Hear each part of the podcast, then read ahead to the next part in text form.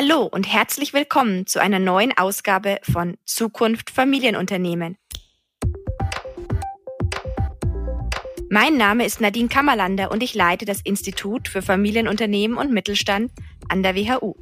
Heute geht es wieder einmal um Transformation um neue Wege der Unternehmensführung für Mittelständler. Denn in Zeiten wachsender Komplexität, immer schnellerem technologischem Wandel und immer differenzierterer Kundenbedürfnisse stellen immer mehr Familienunternehmer fest.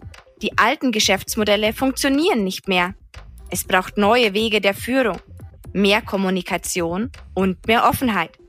Nach innen und nach außen. Wie wird man also vom Hidden Champion zum Open Champion? Das frage ich in dieser Episode Kerstin Hochmüller, Gesellschafterin und CEO des Elektronikunternehmens Marantec. Sie hat eine Blaupause für das Konzept des Open Champion entwickelt. Der Open Champion ähm, ändert eigentlich nur eine Kleinigkeit. Er ist nicht mehr ähm, in seiner eigenen kleinen Welt unterwegs, sondern öffnet sich der Welt und damit auch äh, den Chancen, die sich, ähm, die sich in der Welt ergeben. Wobei das natürlich mal nicht heißt, dass man genau das tun muss, was wir tun, aber es einfach sich auf den Weg machen und erkennen, dass es so halt nicht mehr geht. Aber zuerst ist Dr. Karin Neuhaus im Studio. Sie ist Partnerin bei EY und Geschäftsführerin von EY Adventure, der Digitaltochter von EY. Hallo und herzlich willkommen in unserem Podcast. Hallo, Frau Professor Kammerlander. Ich freue mich, heute hier zu sein. Frau Neuhaus, es geht in unserer Episode heute um Hidden Champions und Open Champions. Was ist für Sie der Unterschied? Wir befinden uns in einer Zeit von ständigen Marktveränderungen, sowohl wettbewerbsseitig als auch und insbesondere eigentlich bei den Kunden, deren Bedürfnisse ständig wechseln. Und in solchen Zeiten gibt es aus meiner Sicht nur die Perspektive, die Dinge nicht inside out, aus mir heraus, aus dem Unternehmen heraus zu entwickeln, sondern wirklich immer von den Kunden zu kommen. Und das erfordert auch ganz neue Methoden und neue Managementansätze.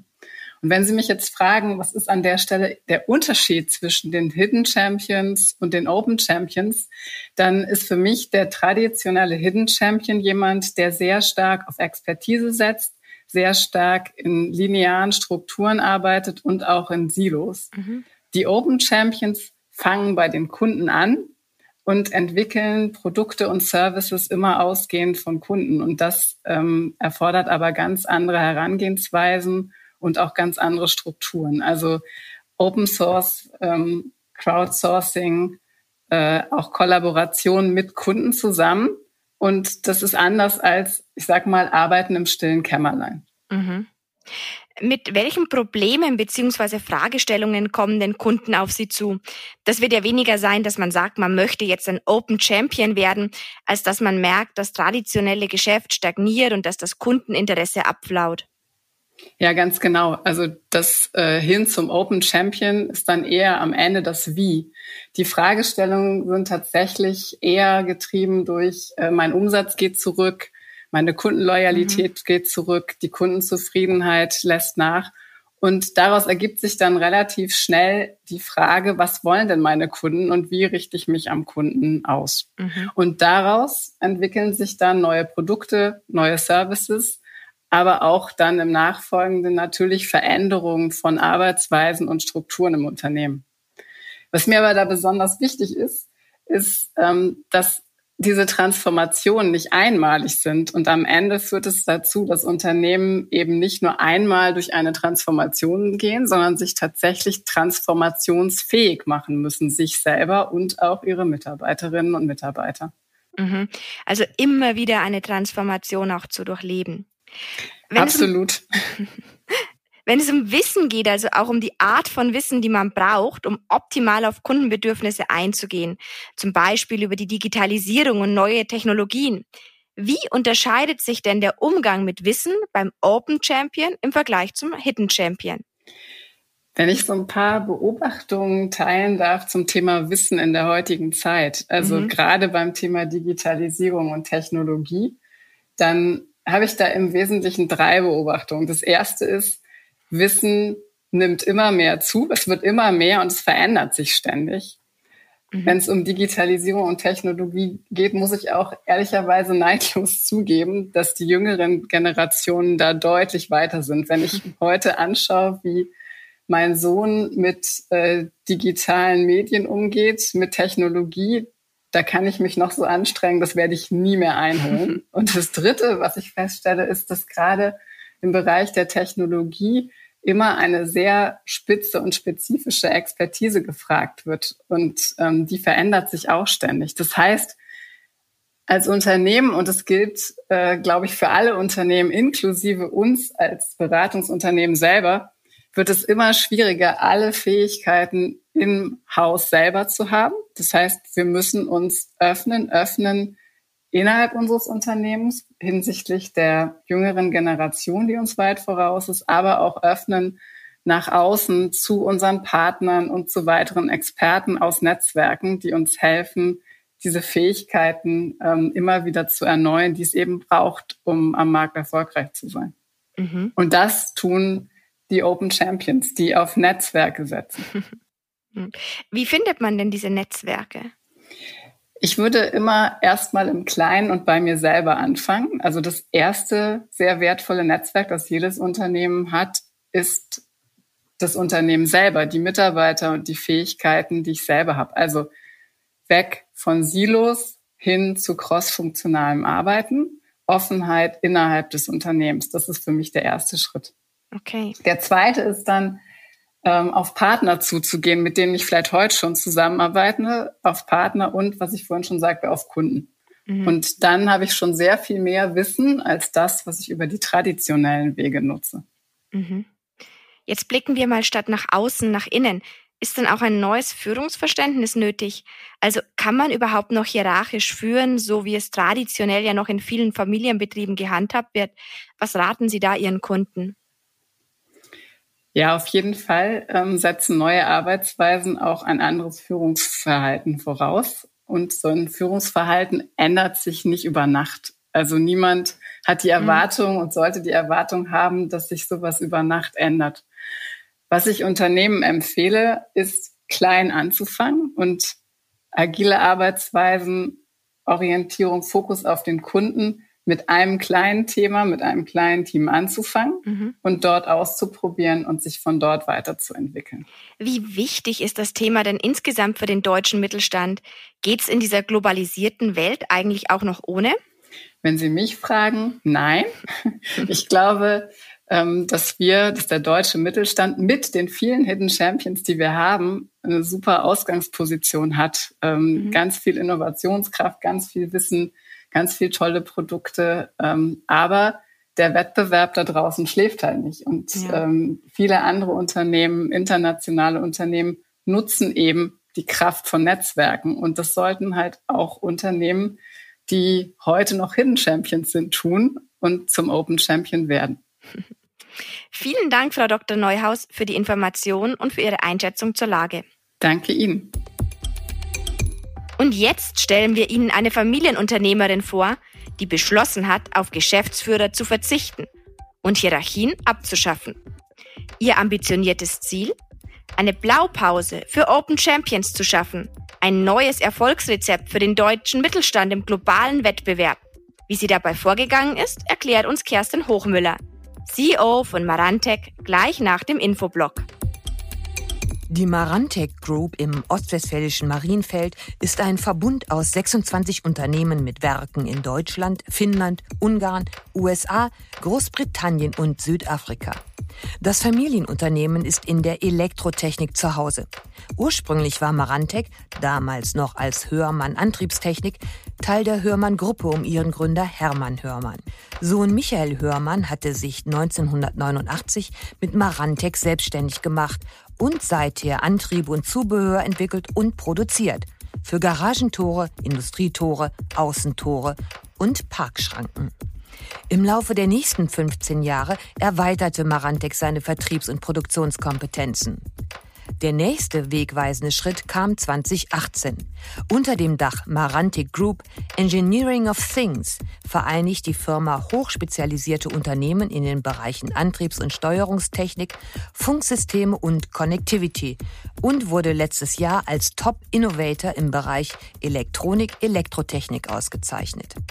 Seit neun Jahren steuert Kerstin Hochmüller als CEO und im Team die Geschicke des Unternehmens. Ihr Ehemann ist Firmengründer Michael Hörmann. Das wichtigste Ziel der Marketing-Expertin, den Kulturwandel bei dem Unternehmen mit 600 Mitarbeitern in 70 Ländern und 100 Millionen Euro Umsatz im Jahr voranzutreiben. Sie glaubt, die Idee des Hidden Champion, des Top-Performers in der Provinz, den keiner kennt, hat ausgedient. Sie will ein Open Champion sein und revolutioniert nicht zuletzt durch einen neuen Führungsstil.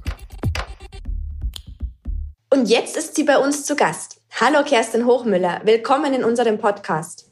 Hallo, danke, dass ich da sein kann. Als erstes einmal, was ist für Sie ein Open Champion im Vergleich zu einem Hidden Champion? Der Open Champion ähm, ändert eigentlich nur eine Kleinigkeit. Er ist nicht mehr ähm, in seiner eigenen kleinen Welt unterwegs, sondern öffnet sich der Welt und damit auch äh, den Chancen, die sich, ähm, die sich in der Welt ergeben. Und warum ist das wichtig? Weil wir in Klein-Klein, wie wir bisher gearbeitet haben, ähm, die Herausforderung unserer Zeit und unserer Wirtschaft nicht erfüllen können, meiner Meinung nach, und das nur im Miteinander und im Vernetzen geht. Als BWLerin haben Sie sich anfangs vor allem für Marketing und Produktmanagement interessiert, lange eine Agentur geleitet und sich mit Design und Marketing für Startups und den Mittelstand beschäftigt. Wie sind Sie denn zum Thema Kulturwandel gekommen? Ähm, ich bin über das Thema Marketing und äh, Unternehmen bin ich zu dem äh, Thema Change gekommen, weil ähm, letztlich so Marketingstrategien und neue Konzepte haben auch irgendwie schon mit Change zu tun. Und dann habe ich mich damit beschäftigt und ähm, dadurch bin ich zu dem Thema Familienunternehmen gekommen, dadurch bin ich zu dem Thema ähm, richtig Change gekommen und äh, so ist das so ist das entstanden, dass das eigentlich wirklich eine Leidenschaft von mir ist, die ich so im Laufe meiner Berufszeit äh, entdeckt habe. Sie sind dann zu Marantec gegangen, der Firma, die Ihr Mann gegründet hatte. Wie ist das denn gekommen? Ich habe schon eine ganze Zeit lang äh, mit unserer Agentur für, ähm, für die Firma Marantic gearbeitet, halt mhm. halt im Marketing. Ähm, und bin dann natürlich immer mehr, äh, klar, durch äh, zu Hause erzählt man alles Mögliche, äh, immer mehr in das Thema reingekommen, was ansonsten noch für Projekte laufen. Habe mhm. dann auch schon eine ganze Zeit lang an mehreren mitgearbeitet. Und irgendwann stand wirklich an ähm, eine Art Generationswechsel und ein Change und ähm, dann habe ich halt einen Vorschlag gemacht, der irgendwie so ganz anders war, als einfach einen neuen Geschäftsführer einzustellen. Mhm. Und dann haben alle gesagt, ja, dann mach's halt. Und so ist es dann äh, passiert, dass ich äh, am Ende da komplett gelandet bin. Spannend. Sie haben die Firma dann ja wirklich gründlich umgekrempelt. Warum ist das Thema Transformation für Marantec überhaupt wichtig geworden? Also wir, wir haben erfolgreiche Produkte, haben erfolgreiche Geschäftsmodelle, aber ähm, wenn man sich mit der Zukunft beschäftigt, war uns auch natürlich klar, die werden auf Dauer nicht funktionieren. Eine ganze Zeit lang schon noch, aber auf Dauer nicht. Und natürlich sind Themen wie Digitalisierung und Nachhaltigkeit so wegweisend, dass wir auch frühzeitig gesagt haben, wir müssen uns damit beschäftigen, was eigentlich passiert. Megatrends, Mobilität und so weiter. Und ähm, dadurch sind wir dann auch äh, natürlich dazu gekommen zu sagen, wir müssen unsere Strategie ändern. Und wir können mhm. aber aus dem, dass wir halt wirklich Technologien machen und Automatisierung, es gibt irgendwie ja nichts, nichts äh, Moderneres, müssen wir das einfach nur ähm, ein bisschen anderen Gewand verleihen und äh, entsprechend andere Modelle entwickeln. Mhm. Sie haben dabei ja sämtliche Abläufe und Strukturen geändert und nicht nur viele Geschäftsführer abgeschafft, sondern auch Hierarchien. Sie haben jetzt noch einen langjährigen Kollegen als Co-Group CEO und zwei weitere KollegInnen, mit denen Sie das Unternehmen zu viert als Strategieteam leiten. Wieso war das denn die Lösung? Ähm, die Lösung war grundsätzlich erstmal nicht Geschäftsführer abzuschaffen, sondern die Lösung mhm. war, äh, Positionen abzuschaffen und ein Verständnis dafür zu haben, dass jeder im Unternehmen etwas gut kann und verschiedene Rollen einnimmt und die einsetzen soll. Also insofern ähm, wir haben auch noch Geschäftsführer, wir haben auch noch äh, Titel, die, äh, die beispielsweise der Vertrieb braucht, wie ein Vertriebsleiter, einfach weil nach außen die Welt noch ein bisschen anders funktioniert. Aber nach innen war es uns ganz wichtig, ähm, zu zeigen und zu signalisieren, dass wir anders miteinander arbeiten wollen. Und von daher ähm, war dann eigentlich die Lösung, wir hatten natürlich ein paar Geschäftsführer, die vielleicht diesen Transformation nicht ganz so super fanden und ähm, die dann im Laufe der Zeit aber auch entschieden haben und meistens das auch wirklich im sehr guten Verlaufen, eben auch dann sich etwas anderes zu suchen. Und so ist dann entstanden, dass immer weniger Geschäftsführer da waren, ähm, was natürlich dann insgesamt der Transformation zuträglich war. Mhm. Ich höre hier, dass sehr viel auch von innen heraus und aufgrund von strategischer Weitsicht ähm, geändert wurde. Aber gab es denn auch von den Kunden Druck, sich zu ändern? Nein, Den gibt es bis heute eigentlich nicht. Ähm, und das ist, glaube ich, auch das Gefährliche, weil ähm, alle denken natürlich, es läuft so weiter. Keiner will irgendwie was außer vielleicht ein neues Produkt. Aber ähm, das reicht halt gar nicht mehr. Und von daher ist der Druck von außen eigentlich gar nicht gegeben und äh, musste von innen herauskommen. Spannend und zeigt, wie fortschrittlich Ihr Unternehmen auch tatsächlich ist. Jetzt nochmal den Blick nach innen. Wie sah es denn mit den Mitarbeitenden aus? Konnten Sie die alle gleich mitnehmen? Und wie haben Sie das gemacht, Ihre Mitarbeitenden von diesen Veränderungen zu überzeugen? Also mitnehmen, ja. Erst haben natürlich alle gesagt, toll. Ähm, und dann in dem, in dem Doing sieht das dann natürlich anders aus. Äh, natürlich mhm. ist es sehr, sehr schwer, ähm, die vielen, vielen unterschiedlichen äh, Menschen auch abzuholen. Ähm, die natürlich auch unterschiedliche Ängste haben, an unterschiedlichen Stellen äh, auch in ihrer beruflichen Karriere stehen. Das ist wirklich ein Prozess. Und mhm. ähm, am Ende des Tages, muss man sagen, fängt man natürlich mit denen an, die, ähm, die bereit sind, sofort äh, mitzumachen. Und bei anderen muss man sich mehr Zeit geben und irgendwann dann aber auch einen gewissen Druck aufbauen und dann auch mal ähm, sagen, dass die Zeit jetzt mal abgelaufen ist und man mitmachen muss. Aber ähm, es geht einfach durch ganz viel Kommunikation, durch hohe Glaubwürdigkeit. Das ist, glaube ich, das Aller, Allerwichtigste. Mhm. Und am Ende des Tages braucht man auch irgendwie eine Vision, warum man das eigentlich macht und eine Erklärung dafür. Mhm. Wie definieren Sie denn heute eigentlich überhaupt Führungsverantwortung und wie würden Sie Ihre Führung beschreiben im Unternehmen?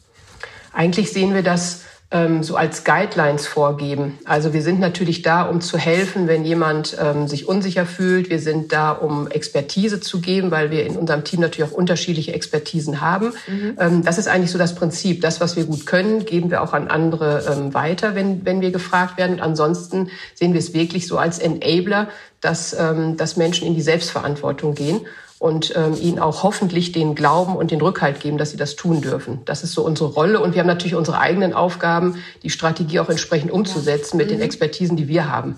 Mhm. Wie gehen denn die Mitarbeiter mit dieser Führungsarbeit um? Ähm, zu Anfang sicherlich ähm, unterschiedlich. Ähm, also ein Verständnis dafür zu haben, was bedeutet das jetzt eigentlich? Sagen das jetzt zwar, das ist ja schön, aber was bedeutet das jetzt eigentlich wirklich für mich in der Praxis und was soll ich denn jetzt tun? Und da gibt es auf dem Weg auch immer wieder Nachfragen. Darf ich das jetzt wirklich? Ist das so gemeint mit dem Offenen? Mhm. Was ist denn mit den Zahlen? Darf ich die denn mitnehmen? Und darf ich denen sagen, wo unser Problem ist? Das gibt immer wieder Rückfragen, wo Unsicherheiten da sind. Aber als Beispiel, wir haben jetzt gerade einen ähm, Unternehmensblog gemacht, den wir äh, nach außen schreiben. Und wir haben intern ein Team gehabt, was gefragt hat, wer will denn einen Blog schreiben? Und wir hatten, bevor es überhaupt losging, 25 Mitarbeiter, wow. die sofort gesagt haben, ich schreibe was und das auch getan haben. Und das waren keine, wo man jetzt sagt, das sind jetzt die PR ähm, Cracks und die, ähm, die können das und wissen das. Dann waren Unsicherheiten, können wir ein Feedback bekommen, aber es waren einfach schon 25 Leute, die sagen, ich will was schreiben. Und das sind für mich so Zeichen, wo ich denke, okay, es ist erkannt und ähm, es ist auch ein gewisser Spaß und Motivation da, die Transformation auch mitzumachen. Mhm. Wie würden Sie denn diese Arbeitsweise ohne Hierarchien beschreiben? Und wie schwierig ist es dabei, auch als Führungsteam agil zu führen, also so ohne direkte Reports für den Chef, also dieses kollektive Führen? Ähm, ohne diese Reports fällt uns eigentlich relativ leicht, weil wir sind so. Also muss wirklich mhm. sagen. Ähm, schon immer oder erst seit der Transformation? Ich glaube schon immer. Mhm. Ähm, das entdeckt man natürlich nach und nach. Und wir haben wirklich in diesem Team sind wir so. Und von daher fällt mhm. uns das überhaupt null schwer, dieses Vertrauen zu geben. Ähm, und natürlich in dieser Arbeitsweise äh, muss man auch immer wieder gucken, weil es dann natürlich auch passiert, dass der eine oder andere sich dann doch hinter so einer Hierarchie versteckt oder fragt, wer hat mir denn jetzt was zu sagen und ähm, mhm. wann ist eine Entscheidung hilfreich und guided und wann ist sie, ich will das jetzt so. Da müssen wir natürlich heute auch immer noch ähm, nachbessern und aufpassen, weil das passiert natürlich. Mhm. Können Sie denn Meilensteine definieren? Die wir bisher erreicht haben oder die wir noch vor uns haben? Beides. Beides. Meilensteine, die wir jetzt haben. Ich, ich sage auf der einen Seite immer, wenn man so ein, ähm, also wenn ich morgen nicht mehr wiederkommen würde, dann mhm. glaube ich, kann man das, was wir jetzt erreicht haben, nicht mehr über Nacht zurückdrehen. Das finde ich ist für mich ein mega ja. Meilenstein. Zu sagen, es ist jetzt so ein Trampelfahrt entstanden, das geht nicht mehr einfach zurückzudrehen. Mhm. Wo sind wir heute? Wir haben ähm, glaube, ein, in den letzten zwei Jahren einen immer größeren Anteil an, ähm, an Mitarbeiterinnen und Mitarbeitern gefunden, die wirklich mitgestalten wollen und die das unterstützen und gut finden. Mhm. Ähm, und ich sehe das darin, dass wir viel, viel mehr Projekte ähm, gleichzeitig ähm, planen und umsetzen, wo wir als Geschäftsleitung im klassischen Sinne überhaupt gar nicht mehr involviert sind. Das ist für mich ein mhm. weiterer Meilenstein der Agilität im Unternehmen und auch der, der vielen Perspektiven. Und ähm, das Netzwerk erweitert sich, mit dem wir zusammenarbeiten. Das ist ein weiterer Meilenstein. Mhm. Ähm, aber es liegen natürlich noch viele vor uns. Mhm. Äh, die kann ich nicht mal alle so genau beziffern, aber am Ende des Tages sind wir dann zufrieden, wenn alle glücklich sind. Und ähm, sowohl die internen als auch die externen, mit denen wir arbeiten, einfach sagen, es ist super und cool, mit euch zu arbeiten. Dann sind wir, glaube ich, richtig happy. Jetzt ist Marantec ja da gewisserweise ein Vorreiter, aber ähm, insgesamt ist der Mittelstand ja traditionell nicht so sehr transformationsfreudig. Wie tragen Sie denn das Konzept der Open Champions in die Breite? Also nutzen Sie da Netzwerke, Verbände oder ähnliches? Denn es liegt Ihnen, so wie ich das verstanden habe, ja schon daran, dass ähm, andere auch Ihrem Beispiel folgen. Genau. Wobei das natürlich mal nicht heißt, dass man genau das tun muss, was wir tun, aber es einfach sich auf den Weg machen und erkennen, dass es so halt nicht mehr geht. Das ist unser, wirklich unser mhm. Anspruch. Wir gehen in der Tat in Netzwerke, ähm, mhm. sind in verschiedenen Netzwerken unterwegs und dort ähm, erzählen wir natürlich darüber. Wir haben ähm, ein recht cooles PR-Team, ähm, was für uns arbeitet und was das auch vollkommen unterstützt, was wir tun. Und äh, dementsprechend bekommen wir auch ähm, eine Öffentlichkeit dafür und ähm, haben jetzt vor kurzem auch einen eigenen kleinen Hub gemacht für Open Champions und ähm, äh, darüber finden wir jetzt auch Unternehmen, die nicht aus unserer Branche kommen, die einfach auch uns ansprechen ähm, und was erfahren wollen und auch was einbringen. Und wir das jetzt in der Form auch immer weiterentwickeln. Ich habe schon ganz gut verstanden, wie das jetzt innerhalb Ihres Unternehmens ähm, äh, so in den Büros wahrscheinlich funktioniert. Aber ich habe noch eine Frage. Wie ist das mit dem Produktionsbereich? Wie transformiert sich der denn oder wie arbeiten Sie da in Ihren Netzwerken zusammen? Kann das auch open werden oder ist das ein Bereich, der doch weiter geschlossen bleiben muss? Das ist genau das, was wir auch gerade mit angehen, was natürlich durch, durch die ähm, Pandemie und die Freiheiten derjenigen, die in Büros arbeiten, was jetzt den, den Ort der mhm. Arbeit angeht und der ja auch irgendwie äh, aufrechterhalten bleiben soll, nämlich jetzt zu gucken, fühlen die wie, wie fühlen die sich eigentlich, wenn die halt in so Zwängen arbeiten müssen und sich dann trotzdem irgendwie als Open Champion fühlen. Da fangen wir halt an zu gucken, wie sehen eigentlich Produktionsmethoden aus, wo mehr Freiheit entsteht, weil am Ende des Tages muss ich natürlich schon in die Produktion kommen. Und in der Tat, ja, wie kann man eigentlich da gemeinsam auch äh, mit Unternehmen äh, zusammenarbeiten und dieses ganze Thema auch angehen, dass gerade die Mitarbeiter sich eben auch zugehörig fühlen, weil am Ende des Tages zählt die Qualität der mhm. Produkte, die sie bauen. Ähm, das ist jetzt wirklich eine Riesenherausforderung. Da fangen wir gerade an, darüber nachzudenken mhm. und natürlich auch mit unseren eigenen Leuten zu sprechen und die Betriebsräte ja. einzubinden. Ja. Was sind da für erste Ideen, die es dazu gibt? Erste Ideen sind zum Beispiel Einzelplatzfertigung, mhm. ähm, die natürlich per se eine, eine viel größere Freiheit ähm, bringen würden, wann jemand anfängt äh, mhm. und wie mhm. lange jemand arbeitet. Da haben wir so einige Tests, um äh, mhm. Produkte auch wirklich im anderen Verfahren zu, ähm, zu montieren. Ähm, das machen wir gerade, ja. Mhm. Sie haben mal gesagt, wenn der Mittelstand sich nicht transformiert, dann gefährdet das Wohlstand, Arbeitsplätze und am Ende sogar die Demokratie. Wie meinen Sie das denn? Ja, das hängt alles miteinander zusammen. Ähm, Deutschland ist ein Mittelstandsland. Ähm, und sein Reichtum ähm, ziehen wir aus dem, aus dem Mittelstand und auch aus der Innovationskraft. Und wenn wir den nicht auf 2.0 bekommen oder 4.0, ähm, und das auseinanderbricht, dann haben wir natürlich, klar, wir Verlust von Arbeitsplätzen, Verlust von Innovationspotenzial und dann geht die Spirale, ähm, geht natürlich ähm, dann nach unten. Und in solchen Momenten ist es politisch total schwierig, ähm, auf Selbst, ähm, Selbstarbeit zu setzen und auch auf äh, Demokratie, weil dann haben natürlich auch ganz andere Strömungen eine Chance, sich durchzusetzen. Und das ist die Gefahr. Mhm. Was ist denn der klare Benefit, den Sie bereits jetzt schon durch den Open Champion Ansatz erreicht haben? Wie würden Sie das zusammenfassen?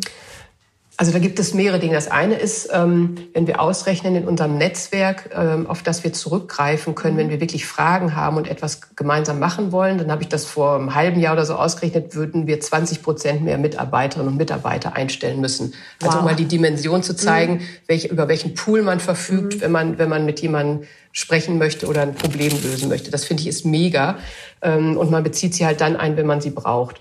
Und der andere Benefit ist, dass wir wenn ich das auch sehe, was die, die letzten Krisen angeht, mit wie viel Perspektiven wir im Unternehmen unterwegs sind und welche Schlüsse wir daraus ziehen und wie wir reagiert haben, was unsere Lieferperformance angeht, Preissteigerungen ähm, und äh, das Thema Nachhaltigkeit, dann, dann sehe ich, dass wir da wirklich schnell unterwegs sind und auch durch die vielen, vielen Perspektiven zu besseren Ergebnissen kommen.